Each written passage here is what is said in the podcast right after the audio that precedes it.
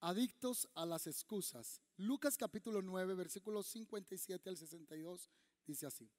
Yendo ellos, uno le dijo en el camino, Señor, te seguiré a donde quiera que vayas. Y Jesús le dijo, las zorras tienen guarida y las aves de los cielos nidos, mas el Hijo del Hombre no tiene dónde recostar su cabeza.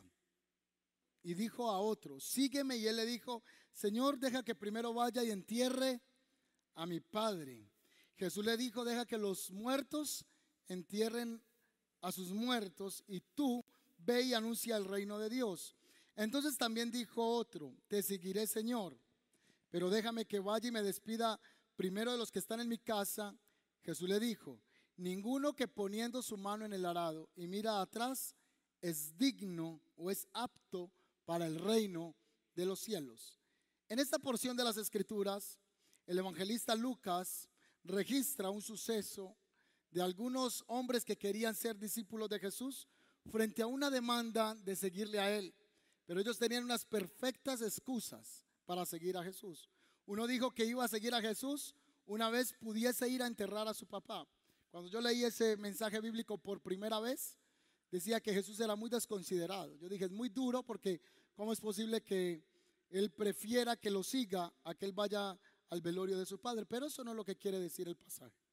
En el contexto que es escrito el pasaje bíblico, este hombre lo que está diciendo es, cuando mi papá muera y yo le haga una digna sepultura, entonces tomo la decisión de poder seguirte. ¿Cuándo se moriría el papá? ¿En 10 años? ¿15 años? ¿20 años? No sabemos cuántos años tardaría, pero él dijo, cuando yo esté libre de esa responsabilidad, entonces ahora yo tomaré la decisión de seguirte. Otro dijo, no, no, no, espera, yo voy, soluciono unos temas en casa y ahí se te puedo seguir. Y es que los seres humanos somos adictos a las excusas, pero hay otra porción de la palabra que nos muestra más claramente acerca del excusarse. Lucas capítulo 14, versículo 16 dice así. Entonces Jesús le dijo, un hombre hizo una gran cena e invitó a muchos. Y a, y a la hora de la cena envió a su siervo a decir a los convidados, venid que ya todo está preparado. Y todos comenzaron a qué? Dice el pasaje bíblico. Todos comenzaron a excusarse. Un hombre hace un banquete, envía a invitar a muchos y todos comienzan a excusarse. El primero dijo, es que he comprado una hacienda y necesito ir a verla. Te ruego que me excuses. Pastor, yo no puedo ir a la iglesia los domingos porque usted ya sabe que compré una finca y, el único día que uno descansa es el domingo. Entonces debo de estar en la finca descansando. Este hombre tiene una finca y está diciendo que no va a ir a esa cena porque debe ir a cuidar la hacienda que tiene en ese lugar. Pero el otro dijo, he comprado cinco yuntas de bueyes y voy a probarlos. Te ruego que me excuses. Otro dijo, acabo de casarme, por lo tanto no puedo ir. Ese sí tiene mucha razón, yo creo. Pero la Biblia dice que es una excusa. Pero es que quien que anoche se haya casado va a estar hoy en primera fila en la iglesia. Estará en otro lugar, ¿verdad? Ayer estaba en un matrimonio y me le acerqué a un hermano y le dije, hermano, usted va mañana a la iglesia. Y me dijo, no, pastor, mañana no vamos a ir, me voy a robar a mi esposa. Me dijo, me voy de segunda luna de miel. Y yo le dije, segunda luna de miel. ¿Y cuántos años tiene de casado?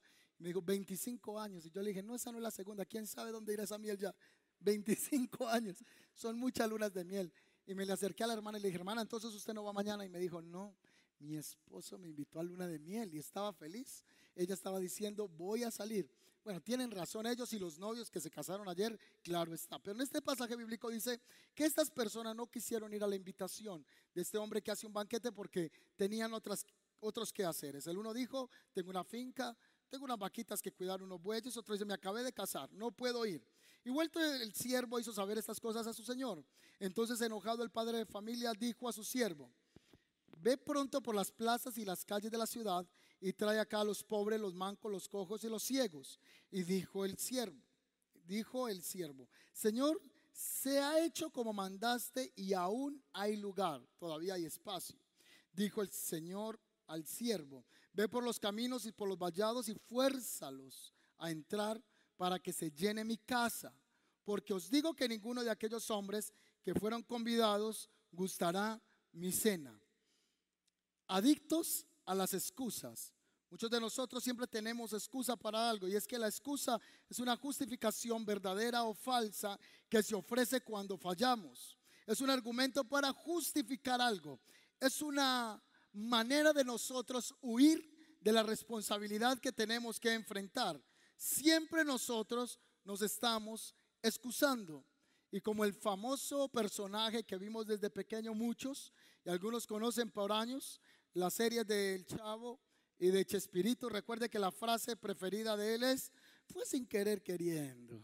Siempre que entraba el señor Barriga a la vecindad recibía el pelotazo y siempre el chavo decía, fue sin querer queriendo. Y todo el tiempo nosotros tenemos esas actitudes en la vida por no asumir responsabilidades. Siempre decimos, no fue mi culpa, no fue mi culpa. Así que nos estamos excusando todo el tiempo y decimos, no pude salir adelante porque en mi casa no me dieron estudio. Es que yo no abrazo a mis hijos porque a mí pequeño nadie me abrazó. Nadie me enseñó a abrazar y por eso yo soy duro. Y nos estamos refugiando en las excusas del ayer. Otros dicen, yo no hice la tarea porque me dio sueño. Otro dice, yo no he podido salir adelante porque nadie me da oportunidad. Ese tipo de personas tienen ese lenguaje todo el tiempo. Nunca tienen la culpa de nada. Ellos siempre se están excusando. Dicen que no tienen oportunidades y no salen adelante porque el país tiene muchos problemas económicos que si hubiera nacido en un país europeo quizá tendría más oportunidades. Otros dicen que la culpa es de la esposa, otros dicen que la culpa es del esposo, otros dicen que se casaron en un momento no adecuado, otros dicen que jamás nadie en la casa le ayudó a que tuviese un empleo y por eso yo estoy tan mal. Para acabar de ajustar, padres que justifican los actos de los hijos y los hacen que cada vez sean más miserables en el desarrollo personal porque siempre la excusa está por delante. Todos nos excusamos. Me acuerdo de un chiste de Juanito y Juanita. Dice que un día llegó Juanita y Juanito a la clase y la profesora le dijo, Juanita, ¿por qué llegaste tarde al culto? Eh, digo, a la clase. ¿Por qué llegaste tarde a la iglesia? Eh, a la clase. Así que Juanita le dijo, profe, es que estaba soñando que viajaba por el mundo y estaba por allá en Turquía, luego me monté en unos globos espectaculares, luego estuve en otro país y estaba tan amañada en ese lugar en el sueño que no me quería despertar para venir a clase. Así que luego la profesora le dice, ¿y usted Juanito? ¿Por qué llegó clase? Y le digo, profe, si Juanita estaba viajando por el mundo y me tocó ir a recogerla al aeropuerto porque ya llegaba. Siempre estamos sacando excusas. Para todo tenemos excusas. Eh, llegamos tarde y siempre tenemos una excusa. O no me digas si no.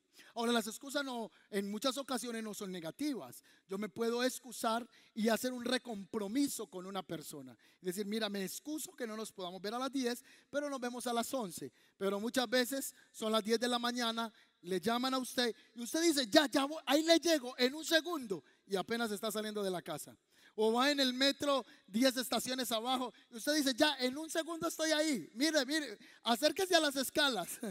¿Y qué le pasó? ¿Y por qué no ha llegado? No, no, no, no, ya, le llego, ya le llego. Otros llegan y dicen, no, es que ese metro estaba congestionado, la vía, se le pinchó una llanta. Hermano, si el metro no tiene llantas plásticas. Bueno, pero entonces se fue la luz. Pero siempre nosotros estamos sacando excusas para no enfrentar nuestra propia responsabilidad y nos convertimos en expertos. Muchos decimos que no servimos a Dios porque no tenemos tiempo. Otros dicen, yo no doy a la obra de Dios. Si yo tuviera dinero, si tuviera plata, yo daría a la obra de Dios, pero no tengo. O quizá otros dicen, yo no doy dinero porque no me gusta aportar, pero sí me gusta ir a la iglesia, participar de toda la bendición, pero no me gusta aportar. Otros dicen, no le sirvo a Dios porque estoy tan joven. Luego está más adulto y dice, no, pastor, es que la universidad me tiene hasta acá. Tengo exámenes hasta acá. No tengo tiempo. Termina la universidad. No, es que conseguí trabajo y ahora estoy desempeñándome como profesional. No tengo tiempo. Luego se casa y dice, pastor, quisiera tener tiempo, pero me he casado. No tengo tiempo para ir a la iglesia, el trabajo, la responsabilidad de ser esposo, de esposa. Tengo que quedarme haciendo algo en la casa. Al final del día tienen un hijo y después de tener el hijo, el hombre dice, tengo que doblar el trabajo porque ¿cómo sostengo mi familia? No tengo tiempo. Usted sabe, pastor, que pagar un arriendo, pagar unos servicios, mantener los hijos como se requiere tenerlos, requiere dinero y, y tengo que estar trabajando. Pasan los años y el hijo crece y dice, pastor, ahora menos puedo ir a la iglesia porque tengo que pagarle la universidad a mi hijo. No tengo tiempo en este tiempo de servirle al Señor. Pasan los años y ya ahora decimos, estoy tan viejo para servirle a Dios. Ya las fuerzas se me han ido. Tengo un problema de artrosis o tengo un problema de artritis que me impide caminar velozmente. Quisiera ser joven para servirle a Dios. Ya cuando estamos postrados en cama, decimos, quisiera ser un joven, tener la energía de un adolescente para poder hacer las cosas que nunca hice, pero ya lo que nos está esperando es una un hueco en la tierra, acabado siete metros bajo tierra, esperando este cuerpo mortal para simplemente ser sellado y poner una lápida allí con nuestro nombre, sabiendo que la vida se nos fue, excusándonos para no hacer lo que teníamos que hacer. Específicamente en este momento estoy hablando acerca de servir a Dios. Decimos que no servimos porque estamos viejos, que no servimos porque estamos cansados, que estoy muy, eh, muy enfermo, que mi vida no es igual a los demás que tú tuviste más oportunidades que yo, que tú tienes más capacidades que yo, pero tanto a ti como a mí se nos ha dado el mismo tiempo. El día tiene 24 horas. Las mismas 24 horas que tú tienes son las 24 horas que yo tengo, que tú tienes, que tú tienes, que tú tienes, que tú tienes. La diferencia es qué haces tú con el tiempo que se te ha entregado. Muchos ven a otros salir adelante, pero mientras otros están no estoy diciendo que ver Netflix sea malo, es más, veo series, me gusta. Para los que son muy espirituales le pido que me perdone, pero yo veo televisión y veo series. Pero hay gente que se consagra a la televisión, pierde tiempos y mientras usted está sentado perdiendo tiempo, otro está trabajando en un proyecto. Luego el que avanza, el que no avanza, lo critica y dice que el que avanza no lo ayuda. Es que mientras usted duerme, otro trabaja, mientras usted duerme, otro trasnocha, mientras usted está quieto en la vida, esperando que el viento sople, un viento a su mejor favor, otros están levantando la vela, poniéndole la vela hacia donde el viento está soplando para poder avanzar. Pero son las mismas 24 horas. Alguien dijo que el optimista tiene un proyecto, pero el pesimista siempre tiene una excusa. Así que cuando no salimos adelante es que después de la pandemia todo está mal. Pero ¿y qué voy a vender si en este tiempo nada se vende? ¿Para qué envío una, hoja de, de, trabajo? Soy tan de malas que hasta me dan trabajo, dice la O sea, el tipo no quiere hacer nada, la persona no quiere hacer nada. Tiene temor hasta que lo contraten porque es excusas y excusas las que no nos dejan avanzar en la vida. Pónganle atención a esto.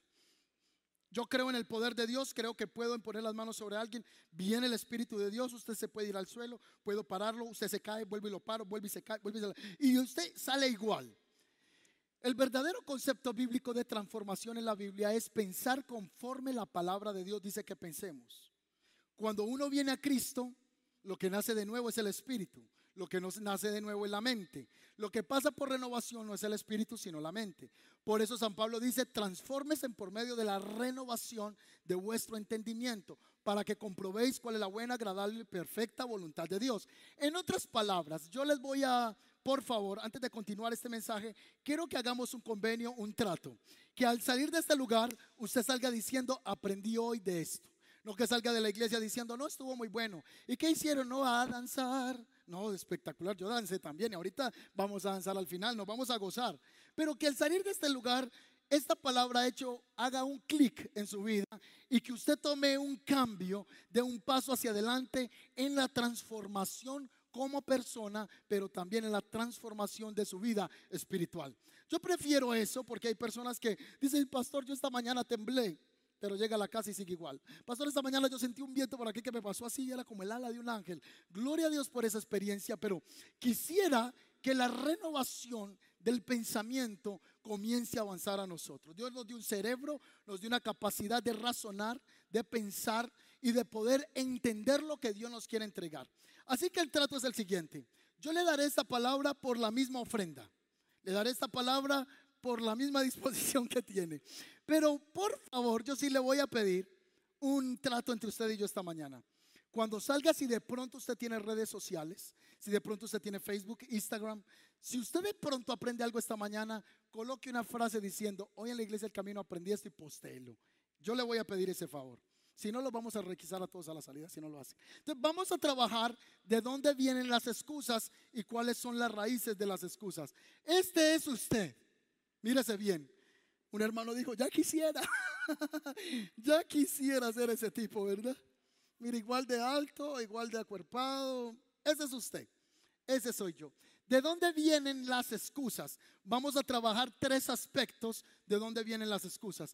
Primero, para los que toman nota y tienen un blog eh, en el celular, hágalo porque esto es transformacional. Les va a servir para enseñarle a otro. Recuerde que es mejor un lápiz corto que una buena memoria. Si usted puede anotar, hágalo. Y ahora diríamos, es mejor el blog de notas que, que una buena memoria. Así que haga uso de eso. Y le quiero enseñar algo primero acerca de dónde vienen las excusas y vamos a trabajar primero falsas creencias.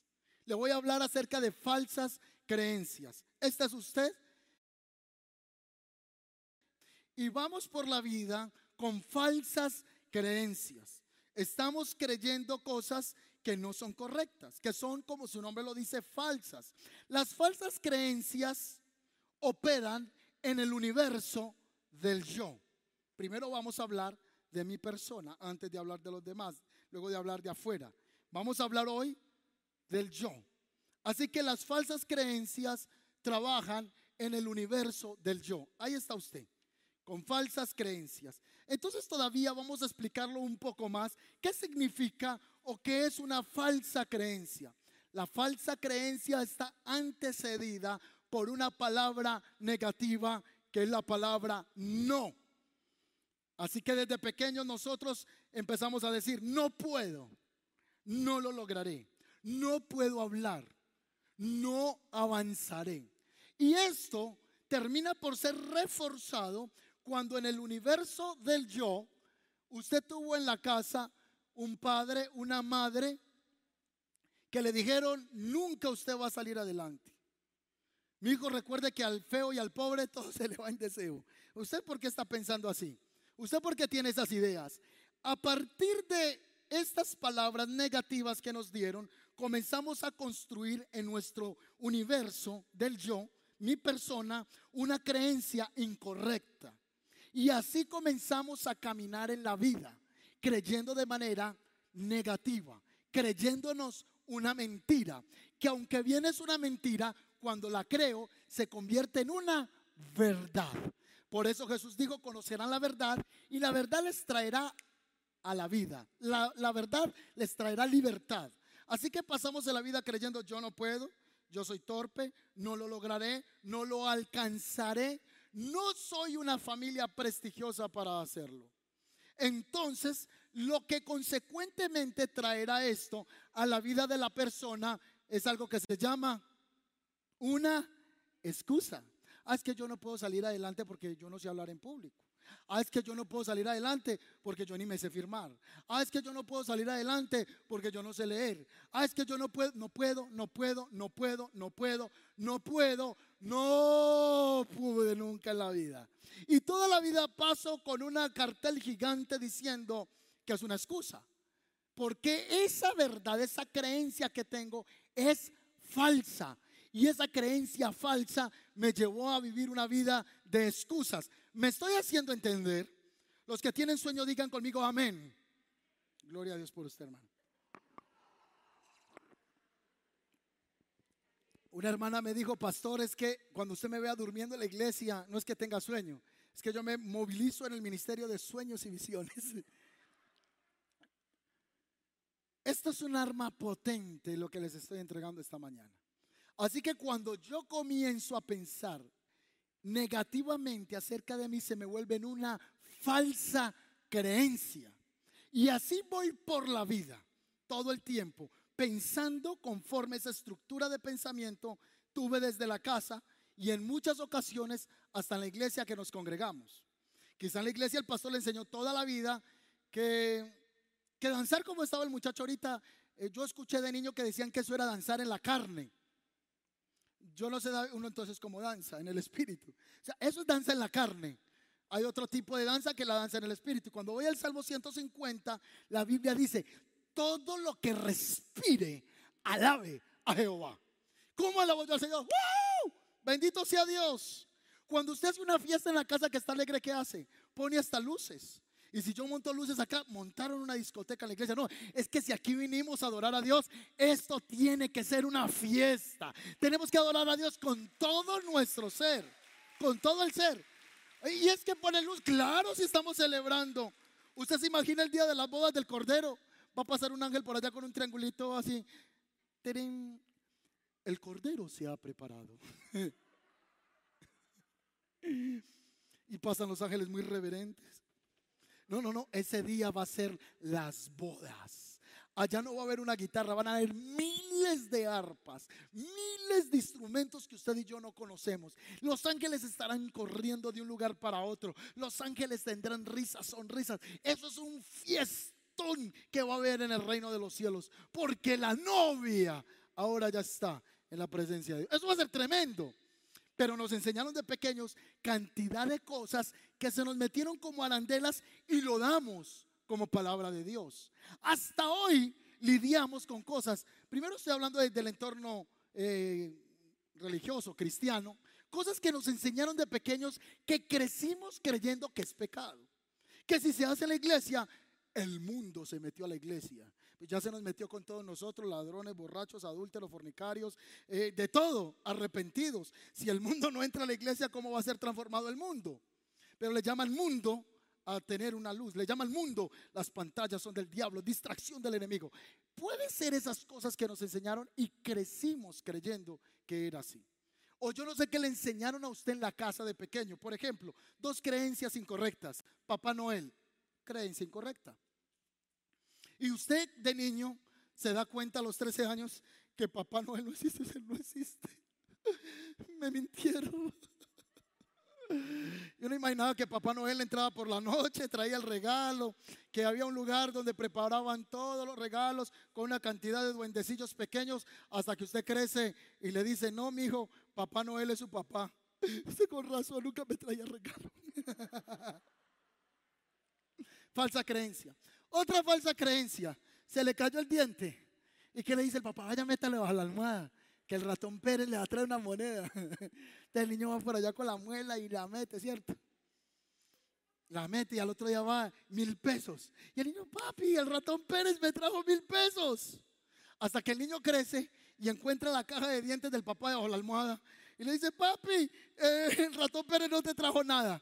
Ese día descubre que el ratón Pérez es el papá y la mamá. Una falsa qué? Creencia. Esas falsas creencias nos llevan a comportarnos como nos comportamos. Por eso dice la Biblia que conforme el hombre piensa, así el hombre actúa. Eso lo dijo quién? El sabio Salomón. Dime cómo actúas y te diré cómo piensas. Mírese al espejo. Ahora no importa que se asuste, mírese fijamente. Usted se fija y usted dice, yo soy el resultado de lo que he hecho con mis decisiones hasta el día de hoy. Ese es usted, lo que usted ha hecho. Y usted actúa conforme usted cree.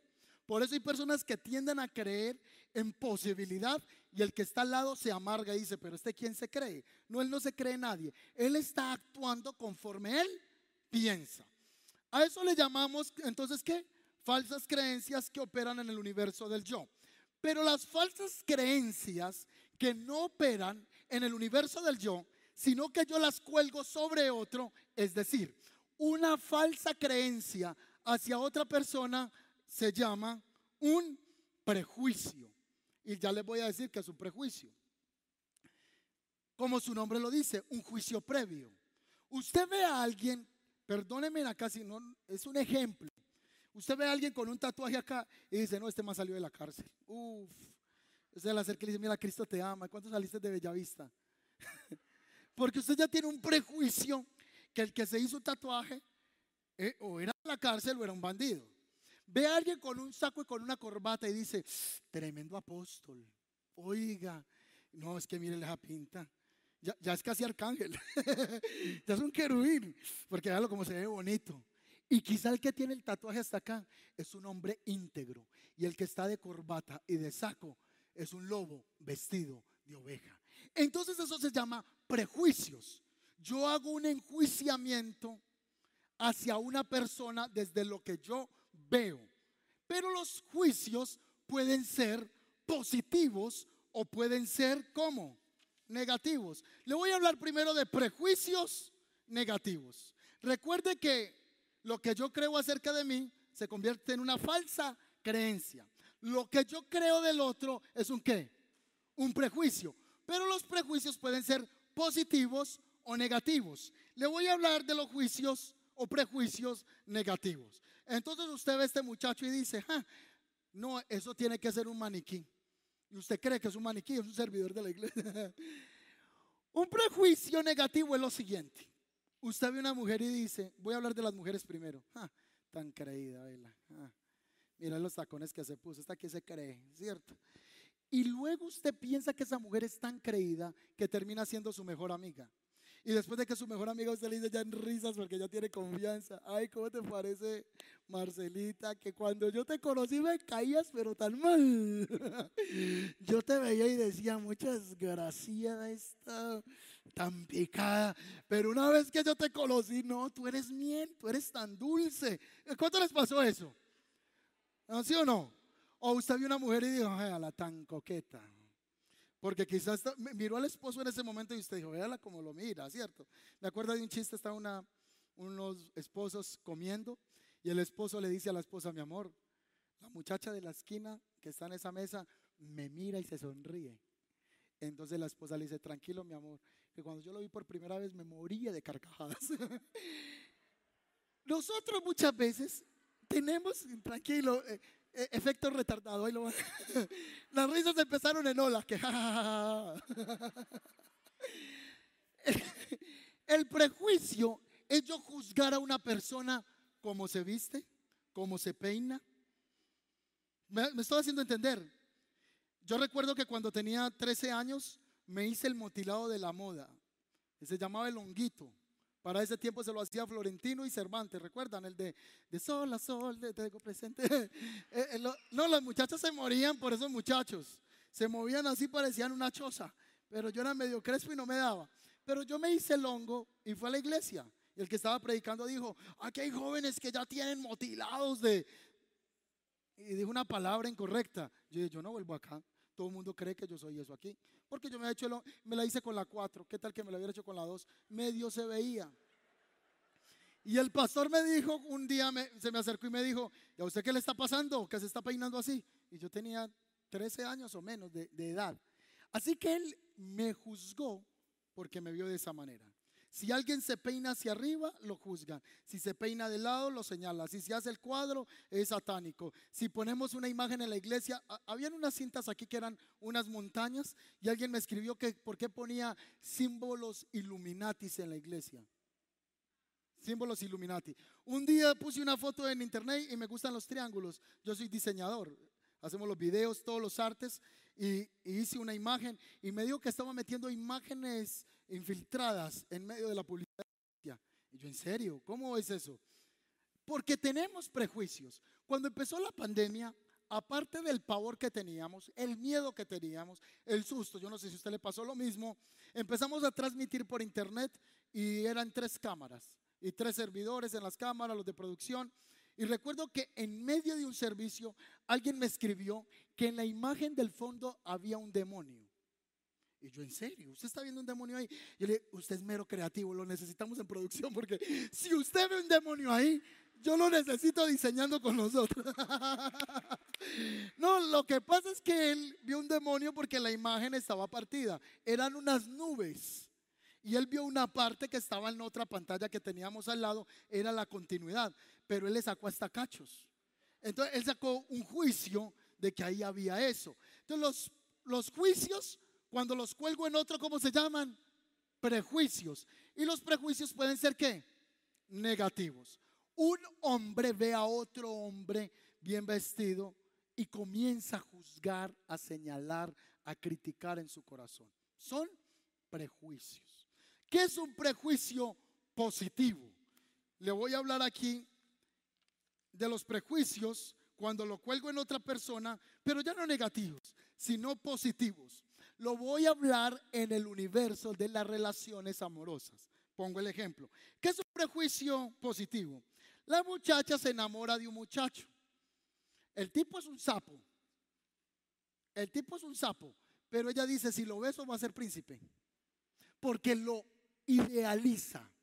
En el campo de la idealización, los prejuicios nos entran en fantasía. Primero en el ámbito de las relaciones amorosas. La muchacha dice, no, es que él es tan lindo, él es tan espiritual. Cuando está en la iglesia, él levanta las manos, adora. Este es un siervo del Señor, él va a ser mi esposo, él es lo mejor, él es compasivo, es tierno. Es más, estaba cantando, volteo y me sonrió así con una, con una risa de arcángel. No, yo, yo cuando lo veo a él me siento parte de la Trinidad. Prejuicio positivo. Conoce al tipo se casa con el sapo, lo besa y lo besa y no se convierte en príncipe. O sea, el tipo es lo que es. Porque el prejuicio positivo me hace ver al otro con una mirada de misericordia, pero también me lleva a idealizar al otro, queriendo que el otro sea como yo quiero que sea, pero no lo estoy viendo como realmente es. Me estoy haciendo entender. Otro ejemplo. La muchacha, el muchacho se va a casar y dice, pastor, estoy orándole a Dios por una mujer. Yo qué bueno que estás orando a Dios. Pero pastor, se la estoy pidiendo así. Y empiezo. Un 80, rubia, zarca, que ayune tres veces a la semana, que sea una mujer temerosa de Dios. Está bien, está muy bien, califica, pero es una lista interminable. Entonces yo le digo, mi hijo, con estas expectativas que usted tiene, hágase un avatar en internet hágase una mujer virtual con todas estas características, porque una mujer de estas no la va a conseguir. Llega la mujer y dice, pastor, estoy pidiendo a este hombre que sea alto, así como ese moreno que está allá, pero con cabello, o no sé cómo lo quiera, así serio, que cuando se pare no mire ninguna mujer para ningún lado, sino que mire fijamente al trono de la gracia. No, yo quiero un hombre tan espiritual que cuando ande, ande, pero así, así, así. Y usted se casa con una idealización. Y cuando se casa, usted dice, no, me salió gordo, bajito, grosero, todo lo contrario. Porque usted tenía un, prejuicio qué? Positivo. Cuando yo tengo un prejuicio positivo en las relaciones amorosas, ocurre algo que se llama desilusión. Porque yo, ay, ¿cómo así? Yo, si yo sabía que a usted le daba tanta pecueca, no me hubiera casado con usted. ¿Por qué usted la idealizó cuando la conoció? ¿Qué tiene que ver esto con la palabra? Ahorita vamos a conectar. ¿Qué tiene que ver esto? Ah, es que yo creí que cuando yo me casé con usted siempre le sentía olor a Halls. Ahora usted huele como si hubiera desayunado en la morgue. Usted está desilusionado de la muchacha. Le huele por la boca, tiene pecueca. La mujer dice, pero si usted era tan organizado, ¿por qué tiene los calzoncillos acá? Voy a tener que hablar con los de los que están de seguridad de la iglesia. ¿Por qué le tienen que hacer la línea amarilla hasta los calzoncillos en la iglesia? Y me yo no, no, no, no tiene nada que ver esa línea amarilla. Porque idealizó el tipo, lo llevó a los cielos y tenía un prejuicio que la desanimó. En el campo espiritual idealizamos al pastor. A mí no me gusta ser ningún em, exagerado, me gusta ser auténtico. Me gusta ser real. Yo quiero que la gente me conozca como yo soy. Y si la gente me conoce como yo soy y me ama, estoy feliz. Pero si yo le vendo una imagen de lo que yo no soy, el día que usted descubra lo que yo no soy, usted me va a odiar todos los días de su vida. Entonces yo prefiero ser auténtico, ser lo que yo soy, hablar como soy. Porque muchos creen que el pastor se levanta y tiene una cita con el arcángel Miguel, luego una junta directiva con el arcángel Gabriel, luego habla con el Padre, con el Hijo y el Espíritu Santo, y él edita en el iPad todo letra a letra lo que le va a decir. Entonces yo crecí en iglesias donde el pastor se levanta y dice, aleluya, siento un fuego poderoso. Claro, y usted nuevo en la iglesia, usted, wow, uy, usted, seguro dice, ese tipo habló con el ángel, usted sale peliculado, usted sale, usted sale wow. Aparte de eso, ¿cuántos sienten la gloria de Dios aquí esta mañana? Aleluya. Y mientras lloraba, el Señor me decía. Y todo el mundo Claro, el día que usted descubre que el pastor ese día oró menos que usted y predicó, usted dice, está en la mera carne. Porque usted idealizó al pastor, idealizó al mentor. Entonces viene La excusa. La excusa es, yo no voy a ir a la iglesia, no vuelvo a buscar de Dios. Esos son unos hipócritas. Claro, porque es que esa es la mejor excusa. Echarle la culpa al otro para yo sentirme qué? Tranquilo. ¿Ya sí o no? Esos son los prejuicios positivos. Pero por último, ¿qué hablamos primero? Falsas creencias acerca de mí y así ando en la vida. Cuando le cuelgo la falsa creencia a otra persona, ¿se llama qué? Pero los prejuicios pueden ser positivos o negativos. Ahora le voy a hablar de las proyecciones. ¿Sabe qué es una proyección? Una proyección es lo que yo pienso que usted piensa de mí. Se lo repito. ¿Qué es una proyección? Lo que yo pienso que usted piensa de mí. Y eso solo se da en mi mente, por ejemplo. No, yo pienso que yo le caigo mal al pastor. Pasó por el lado mío y no me saludó. yo, yo creo que eso usted está pensando que el otro está pensando de usted. Y no es así. A veces usted sienta a alguien y le dice, ve, lo que pasa es que yo veo que cada vez que estamos en la iglesia vos me miras como tan feo y yo siento que te caigo mal. No es que el tipo tiene el ceño fruncido, mira serio y está diciendo que el tipo mira feo. Si usted mira a un perrito, a un cocker, ternura. Si usted mira un pitbull, porque así es el diseño. Entonces nosotros estamos pensando que el otro está pensando de mí algo y así sacamos una excusa. Conclusión. Acerca de lo que yo creo de mí, ando por la vida con excusas. Yo no trabajo, no hago porque no puedo, no tengo oportunidades. Pobrecito yo. Pero también no me relaciono con él o con ella porque tengo prejuicios negativos acerca de esa persona. O no me relaciono con las personas porque yo estoy pensando que ellos están pensando algo acerca de mí. Y eso solamente está en su cabeza. Hace poco hablé con alguien y me dijo, no, entonces usted tiene que sentar a Julanito y a Julanito a explicarles eso que me está diciendo. Y yo dije, no tengo nada que explicar porque yo no he confundido a nadie. Ustedes están pensando que nosotros estamos pensando de tal manera usted tiene que trabajar en esa proyección que tiene. Falsas creencias, prejuicios, proyecciones nos llevan a cargarnos en excusas toda la vida. Así que andamos por la vida llenos de excusas. ¿Qué le pasó para estos tipos que no podían ir a la fiesta? y tenían una excusa, que era la ocupación en este caso. Tenían otras cosas para hacer, pero ¿cuántas cosas nos detienen en la vida para avanzar? Porque estamos cargados de excusas. Muchos dicen, yo no hago un negocio porque me quiebro. Yo no emprendo este negocio porque, pastor, y si me quiebro, pues por lo menos quiebrese.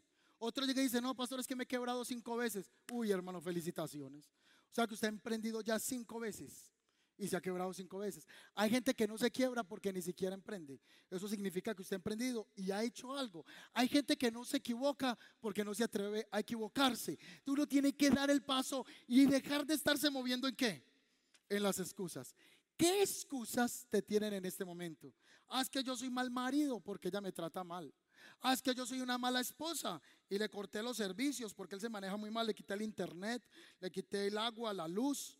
Póngase a quitarle los servicios que al frente los reconectan con banda ancha. Excusas. No son excusas. No excusas. Ah, es que yo en la iglesia no sirvo porque allá el mentor no me llama. Sí. Y usted por eso no le sirve al Señor. Ah, es que allá no están pendiente de uno y por eso yo estoy frío. Sí. O sea que la vida espiritual suya es responsabilidad de otro menos suya. No, Señor. Usted es el más responsable de su propia vida. Si usted no ora por usted, ¿quién va a orar por usted? Si usted no lee la Biblia, ¿quién la va a leer por usted? Ese es el error que le metieron a los cristianos y muchos abusan de eso. Es que yo estoy como estoy porque el pastor no me llama. Y si se junta con otro mentor con prejuicios, ay, sí, qué pesar, es que yo sí he visto que tienen tiempo para Rosana, para salir a, celebrar el cumpleaños, pero para nosotros no. Claro, como uno no está en la rosca. y los prejuicios, prejuicios, prejuicios. Y nos tienen, nos amarran, nos cautivan y no nos dejan avanzar. Ojo con eso, ojo con eso. Es una cosa poderosa lo que le estoy diciendo esta mañana, porque andamos por la vida juzgando, señalando, porque yo vi, porque señalé, que el otro lo miré y se rió, y porque se está riendo. No, yo por eso no voy a la iglesia. Tengo una perfecta qué? excusa. Es que si yo voy a la iglesia, allá se ríen de mí. Hace unos años una madre se me acerca cuando yo era pastor de jóvenes en una iglesia y me dijo, mi hijo no quiere volver a la iglesia porque él dice que él viene, usted lo mira y se ríe. Y yo, ¿en serio? Sí, él dice que usted lo mira a carcajadas y que se ríe. y yo, no puede ser, Dios mío bendito. Así que terminó el muchacho en el hospital mental porque a causa de un acné pronunciado que él tenía, toda la gente que lo miraba a él, él decía que lo estaban mirando y se reían. Iba en una bicicleta un día y se bajó y cogió un taxista a puños. La cosa se fue ya a tratamiento clínico porque él decía que la gente que lo miraba eh, eh, se estaba riendo de él. ¿Eso es un qué? Un prejuicio a causa de una idea concebida en su mente falsa que no corrigió y lo llevaba a comportarse mal y simplemente sacaba una qué? Una excusa. Hay un hombre en la Biblia en Génesis capítulo 3 que se llama Adán. Y dice que Adán cometió pecado. Venga que este tipo está como alto, ¿cierto? ¿Por qué se ríen? la hermana se ríe. Ah, bueno, volteémoslo acá. Me dijeron que lo volteé. Hay un hombre que en Génesis capítulo 3 dice que el hombre cayó. Y cuando el hombre cayó, el Señor comenzó a buscar al hombre. Dice en el huerto, Adán, ¿dónde estás Adán? Adán salió y dijo, me escondí porque tuve miedo. ¿Quién te enseñó a tener miedo? Así que él dijo, la mujer que tú me diste me hizo caer. Este pasaje tiene dos miradas. Mirada número uno, por culpa de la vieja que usted me dio, por eso yo cometí pecado. Yo estaba bien, pero causa de esa vieja me hizo caer en pecado por culpa de ella. Segunda mirada, la mujer que tú me diste me hizo caer. En otras palabras, es tu culpa, yo estaba bien.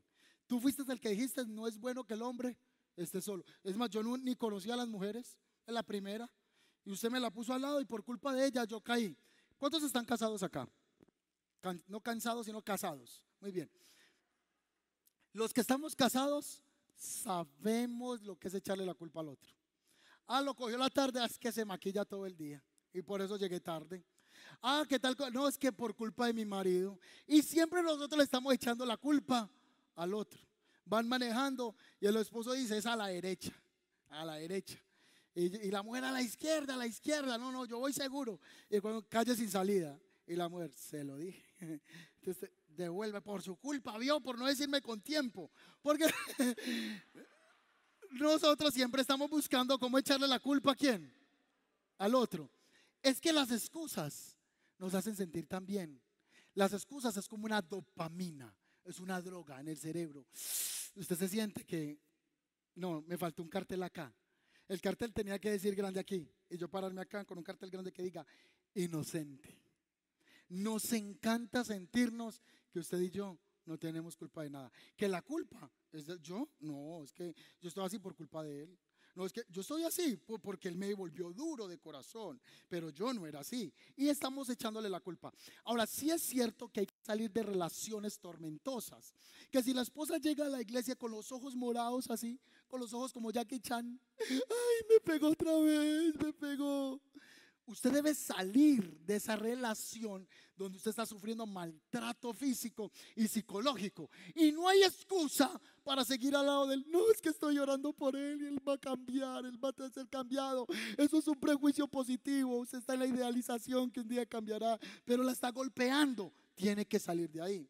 Usted está en un lugar en la empresa donde el jefe lo abusa, lo trata mal. Usted dice, no, es que estoy tan aburrido en la empresa, abusan de mí, me meten 50 horas extras semanales y no me las pagan. ¿Usted qué hace ahí? Tome una decisión y deje de excusarse y sálgase. No, que es que la iglesia donde estoy, el pastor o el apóstol me maltrata. ¿Y usted qué hace ahí? ¿Usted qué está haciendo ahí? Dígale, tú no me edificas, te amo, te quiero, pero no vas a hacer excusa para yo seguir estancado. Chao, bye bye. Y me movilizo, salgo de allí. Adán lo hizo. Saúl fue enviado por Dios para destruir a los amalecitas. Y dice que él volvió con vacas, con ovejas, y, el hombre de Dios le dijo, ¿y qué es este bramido de vacas y de ovejas que escucho? ¿Acaso Dios no te mandó a exterminar todo? ¿Y sabe qué dijo Saúl? No, no, no, es que, no, no, profeta, es que el pueblo, usted sabe que uno, uno dice las cosas, pero le hacen caso a uno. Hay que así, papás, no, uno le dice a esos muchachos, pero no, la culpa es de ellos. Entonces él decía, la culpa es del pueblo, porque ellos perdonaron lo más gordo. ¿Qué hizo él? Una excusa por no asumir su propia responsabilidad. Hay un pasaje que es muy chistoso. Yo mientras preparaba la predicación me reía con esto. Hay un momento en el que Moisés sube a orar al monte y se demora mucho. Y entonces haga cuenta que yo soy Aarón, ustedes son el pueblo de Israel y que el hermano que está allá es Moisés. Está orando allá y no sabemos de él por muchos días. Entonces el pueblo empieza a decir, no, se murió. El tipo se murió. Y venían donde Aarón y le decían, se murió, ¿qué vamos a hacer?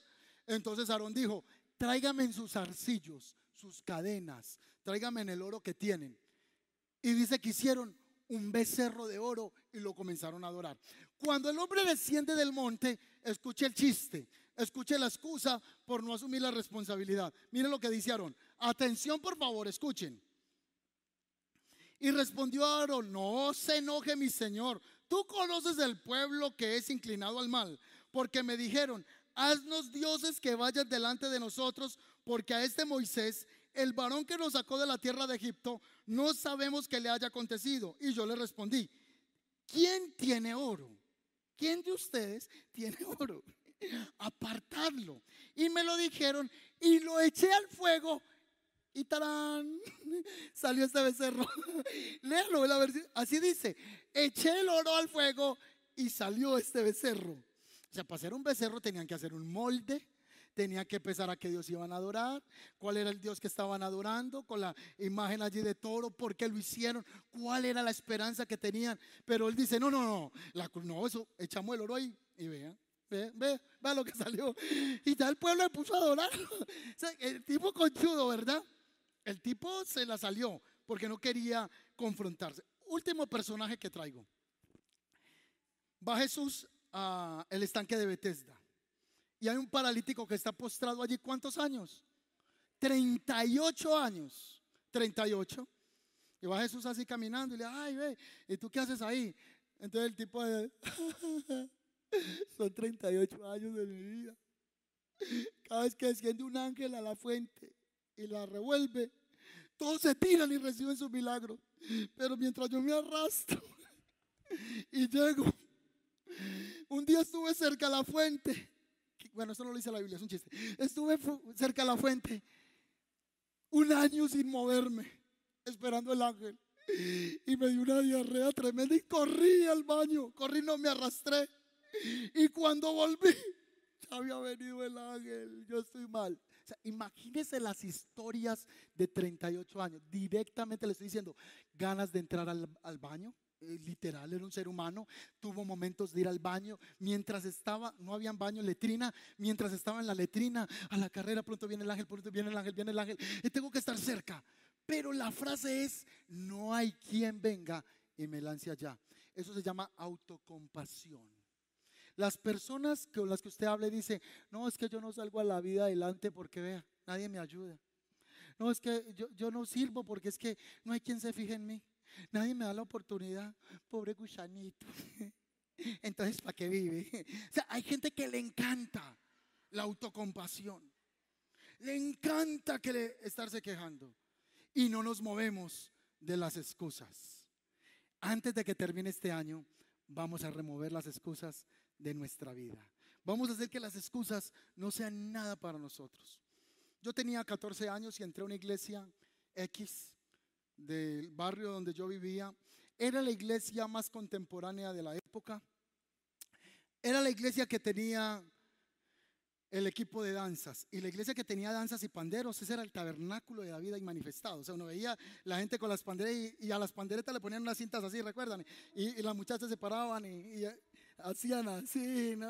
Los que son de mi temporada, que nacieron en el Evangelio, ¿saben de qué les hablo? Hacían coreografía. Y wow, la iglesia más moderna. La iglesia no tenía pantallas como este tiempo. La iglesia a la que yo iba, lo más tecnológico que tenía era un retroproyector. Era una cosa así cuadrada con un bombillo interno. Y para poner las letras de la iglesia, las servidoras andaban con una caja de Sharpie y un tarrito de removedor de esmalte de uña. Entonces el pastor decía, hermanos, hoy vamos a cantar el Salmo 93. Bueno, existía el himnario, si lo recuerdan. Vamos a cantar tal himnario, en tal canción del himnario. O vamos a cantar cuán grande es Él. Pero la canción no estaba, las muchachas corrían al acetato, cogían y comenzaban a borrar todo eso. Eh, Paula lo recuerda. Eh, y, cogían el Sharpie y comenzaban a escribir la canción. Pero las letras salían a blanco y negro cuando eran en fotocopia. Pero con Sharpie, ah, eso era color. Eh, ahora cuando a las muchachas les gustaba el lettering, le hacían una florecita, una carita. Uy, no, qué iglesia tan moderna. Yo fui a una iglesia moderna así. Y cuando entré estaban los de la alabanza ensayando. Y yo, wow. Entonces salió el pastor, se montó a la tarima y me dijo, el joven que está atrás. Y yo me levanté. se me volví el joven que está atrás. Y yo, amén. Tú eres de esta iglesia. Y yo dije, no, te sales. ¿Cómo?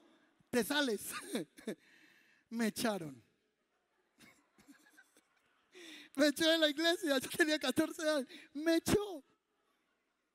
Usted sabe, usted 14 años, ir a una iglesia a mirarlo del pandero de última temporada, el retroproyector de último tiempo con Sharpie, y que el pastor le dijo, te sales. Yo tendría una excusa para haber dicho, jamás vuelvo a pisar una iglesia. Todos los pastores son iguales. No quiero volver a un lugar de esos. Pero ese pastor, ese día me echó. Ese día me sacó de ese lugar. Ese pastor no sabía que estaba echando a un hombre que sería un pastor, que un día bendeciría la vida de cientos de personas que mucha gente vería mensajes por internet hasta el día de hoy. Gente ha llegado a los pies del Señor por medio de alguien que devaloraron. Pero yo no hice que eso fuera una excusa a causa de una falsa creencia que él quizá haya plantado en mí acerca de mi autoestima. No lo acepté. Tenía yo 15 años y le dije al pastor donde iba a la iglesia, luego sería mi, mi suegro, o sea, yo fui por la cabeza. Así, por la hija del pastor. Así que él todavía no era, eh, yo era un niño de 15 años y le dije al pastor, pastor, ¿me deja predicar entre ocho días? Eso es un chiste. Yo lo dije en chiste. Quizá en el fondo tendría algo de inspiración. Y él me dijo, este miércoles no, de este miércoles en 15. Yo también creí que eso era otro chiste. Porque ¿qué pastor le va a soltar la iglesia a un niño de 15, 16 años? Nadie. Le dice, ¿quieres predicar? hazlo en tu grupo, comienza con los prejuveniles o en los teams o en los juniors, pero no te puedo soltar toda la tarima. Pasaron 15 días y a los 15 días yo entré a la iglesia y no me había cambiado. Yo tocaba la batería allá en la iglesia. Y el pastor me vio y me dijo, usted no se ha cambiado, usted toca la, eh, usted predica hoy. Y yo le dije, no. Y él me dijo, sí. ¿En qué quedamos hace 15 días? Que usted va a predicar hoy. Y yo, no. Me dijo, sí, en eso quedamos. Yo tenía una libreta rosada fea. Yo no sé si era de candy, pero era rosada. La única que tenía así con una, un pegante. Uno la pegaba así. Y yo hacía predicaciones ahí. Y la primera predica se llamó Tocando el manto en tiempo de crisis. Así que yo corrí a la casa a buscar la libreta con la mujer que tocó el manto de Jesús en tiempo de crisis. Mi primera predica y se llama así. Así que yo fui me cambié. Mi papá hacía unos días me había comprado un pantalón negro una camiseta blanca manga larga, una corbata así de ancha, de todo el gusto de mi papá, y unas zapatillas de todo el gusto. Este, era la época. Entonces nos vamos.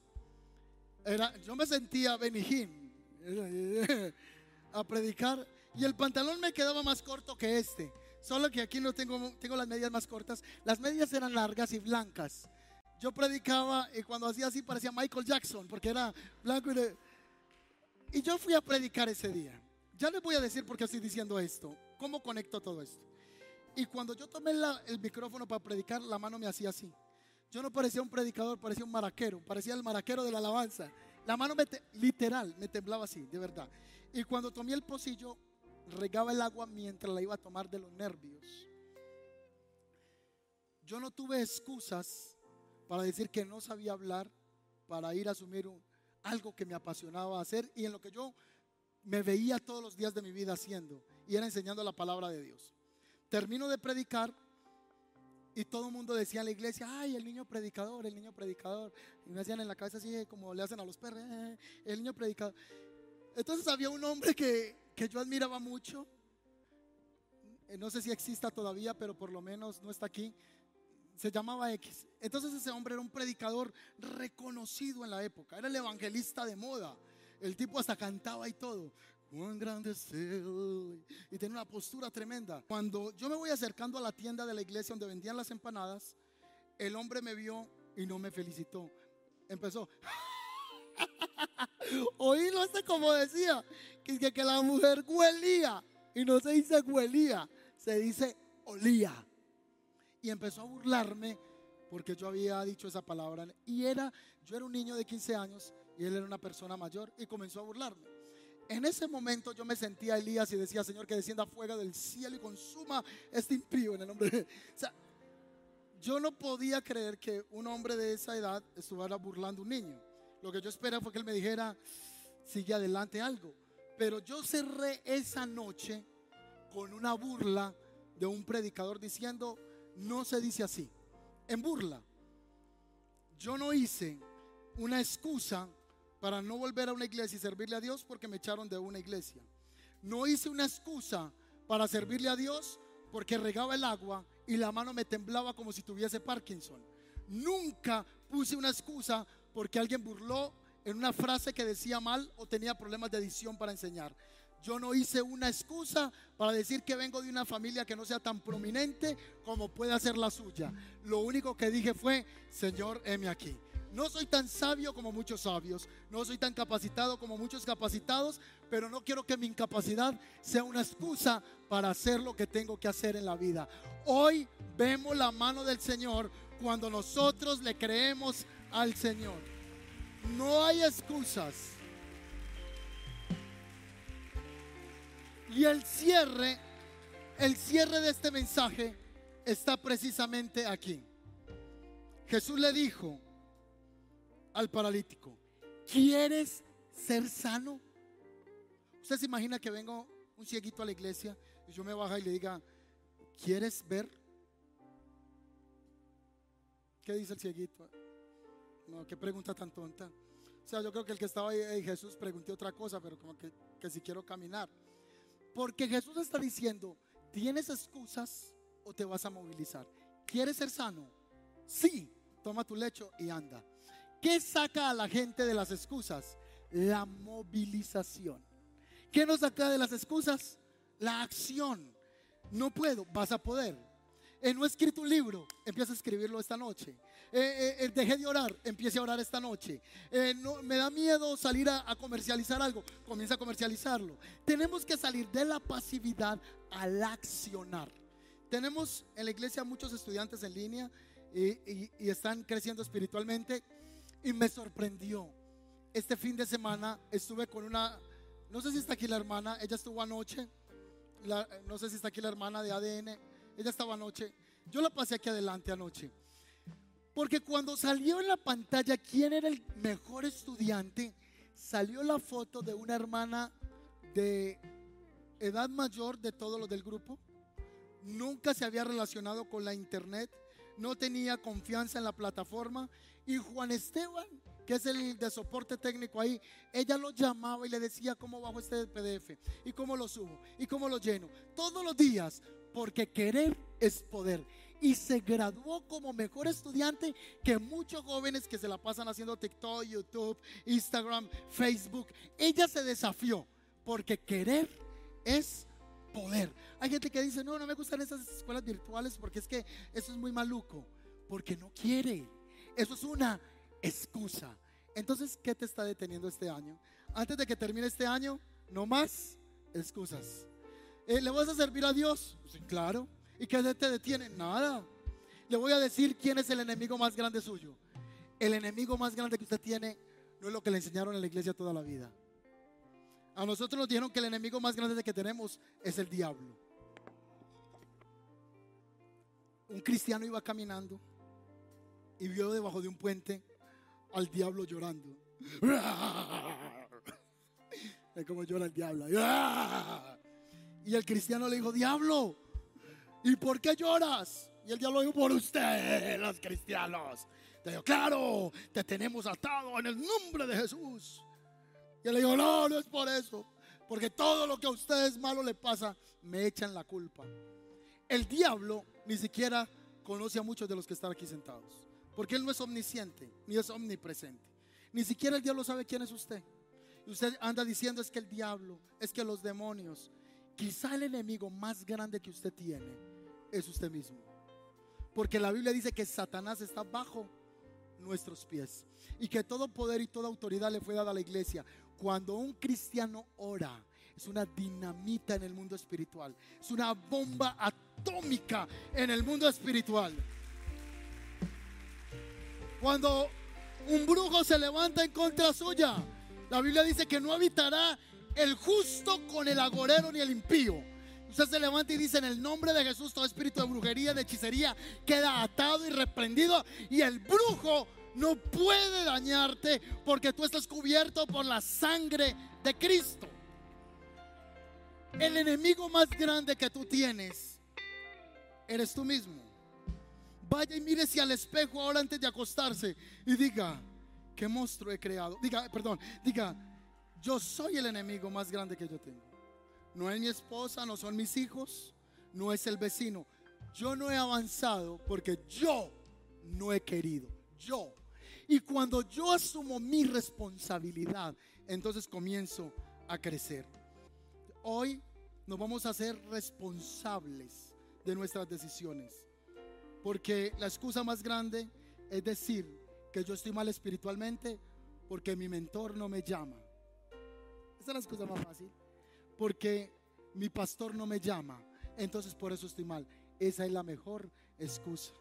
Yo pido a Dios hoy que si antes de salir usted de esas puertas sale tomando una decisión en alguna área de su vida, de huir donde lo están maltratando, de salir de una relación tormentosa, de escribir el libro que no ha escrito, de ponerse las pilas a crecer espiritualmente, de servir al Señor, de ser un mejor esposo, de ser una mejor esposa, de ser un mejor hijo, eso es más valioso que hoy yo verlos a ustedes caerse en el piso, que no demerito el poder de Dios sobre la vida de una persona. Amo y creo en el fuego del Espíritu Santo.